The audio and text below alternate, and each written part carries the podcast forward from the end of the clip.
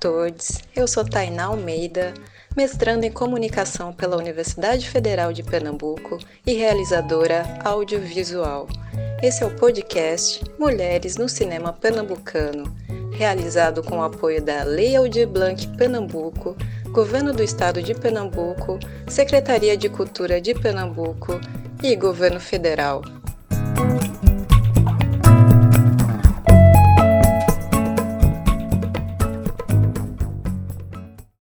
Estamos hoje na presença de Tila Chitunda, cineasta, crescida em Olinda, filha de pais refugiados angolanos e que nos deixa tão cientes com cada frame que produz. Tila, eu gostaria primeiro de agradecer sua participação, dizer que admiro muito seu trabalho e já falo também que a intenção desse podcast é registrar como memória nossos processos Acredito que a tecnologia da fotografia e vídeo são tecnologias atuais e que nunca foram muito acessíveis para o povo negro e indígena, mas a oralidade, o que me leva ao podcast, tem uma potência enorme. Eu recentemente ministrei a disciplina, né, estudos de gênero para a graduação da UFPE e abarcávamos mulheres cineastas brasileiras na história do cinema brasileiro. E era incrível, como para muitas, se reconhecer como diretor ou cineasta era difícil. Você poderia nos contar em que momento se reconheceu dentro deste campo? Que não esqueçamos, é tão machista, branco e eurocentrado? Você já havia produzido o quê? Já havia vivenciado o quê? O que faz parte desse reconhecimento?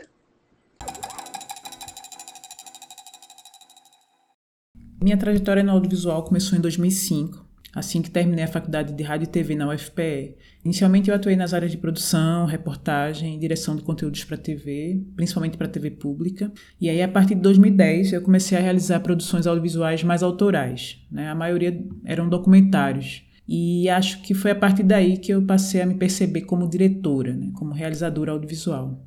Daí, quando esses filmes começaram a circular em festivais, salas de cinema e a conquistar prêmios, as pessoas que circulavam nesses lugares, né, que eram jornalistas, críticos e críticas de cinema, jurados, entre outros, começaram a me identificar como cineasta.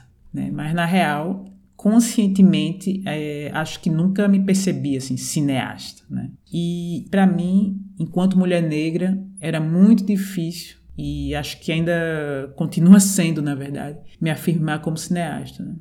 Bom, mas ao mesmo tempo, ser reconhecida pela minha produção nesses lugares que historicamente foram negados às pessoas pretas é uma oportunidade para a gente quebrar esse paradigma e encorajar outras pessoas pretas a, a terem a ousadia, né, entre aspas, de também ocuparem esses espaços.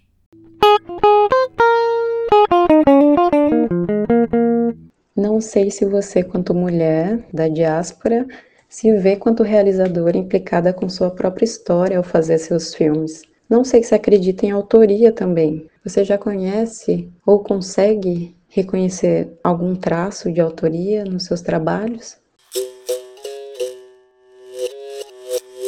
Bom, desde que eu me entendo por gente, é, eu escuto várias histórias acerca de Angola, que é a terra natal dos meus pais, e que eu só pude conhecer na idade adulta, né? Eu sou a única filha da família que nasceu no Brasil e quando eu, eu nasci, os meus pais eles resolveram me batizar com um nome que registrasse a história de luta e de fuga da família. E talvez essa foi uma forma que eles encontraram para essa memória, para não se perder. E aí eu cresci ouvindo essa história ao ponto de contá-la como se eu tivesse vivenciado, assim. Daí, quando eu tive a oportunidade de gravar os filmes Fotográfica e Nome de Batismo Alice eu fui percebendo que a minha história era a história da diáspora africana. Né? Enfim, nos meus filmes eu, eu, sempre parto de uma experiência pessoal, né? de uma busca pessoal, que acaba se revelando universal. Talvez esse seja um traço né? da minha da autoria. E essa próxima pergunta, Tila, acredito que muito de nossa história, vivências e trânsito moldam muito o nosso fazer cinematográfico. Quando você pensa um plano, escreve um roteiro, o que geralmente você busca e o que em sua história, nessa história passado, presente e futuro, influenciam nessa tomada de decisão? E o que te tornou, ou constitui, no caso, em suas características, da diretora Tila?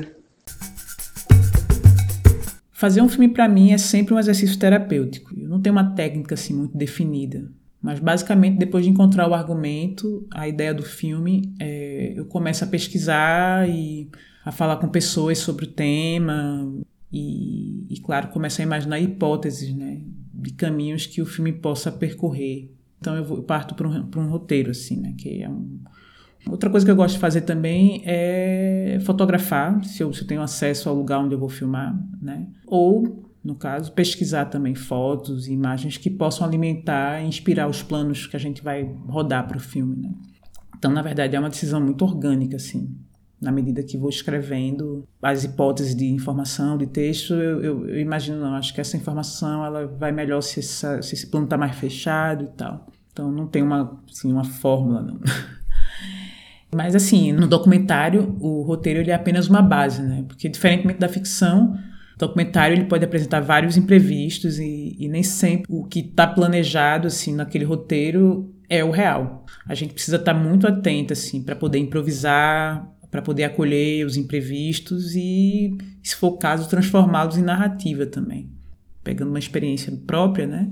No filme Nome de Batismo Alice, o acidente que está no filme, de novo, para quem viu, né? Quem não viu, desculpa o spoiler, foi um acidente real. Foi um momento realmente tenso, né, da minha estadia em Angola. E que no final das contas eu resolvi acolher isso e, e essa, essa, essa informação, esse momento, ele acabou entrando no filme. Para terminar, agradeço a paciência, Tila. Se você tivesse uma mensagem para as jovens no campo cinematográfico pernambucano que temos hoje, o que você as diria? que é importante que a gente possa contar histórias a partir da nossa da experiência da gente, assim, dos pontos de vista que a gente tem do mundo. E o cinema, essa linguagem, né, o audiovisual como um todo, ela acaba contribuindo para a construção e também para a desconstrução né, de pensamento, de visão de mundo. E eu acho que, que só a partir do momento que a gente, que nós mulheres pretas, é, pessoas pretas, indígenas, LGBTQs, só a partir do momento que a gente ocupar de forma regular e massiva os espaços de poder, né? que aí esses espaços incluem aí esse espaço de realização e de exibição né, de filmes, eu acho que só assim as diversidades culturais, étnicas, sexuais, religiosas, elas, elas serão percebidas como um, um, valor positivo e não uma ameaça à sociedade. Elas vão ser percebidas como uma riqueza. E aí imagino que só mudando essa, esse pensamento dessa sociedade a gente vai poder conviver com os nossos pretos velhos na parede. Tila, realmente muito obrigada pela presença e pela disponibilidade. E eu, Tainá Almeida, agradeço a presença de todas a audiência que vocês nos dão e, por favor, compartilhem. Até a próxima!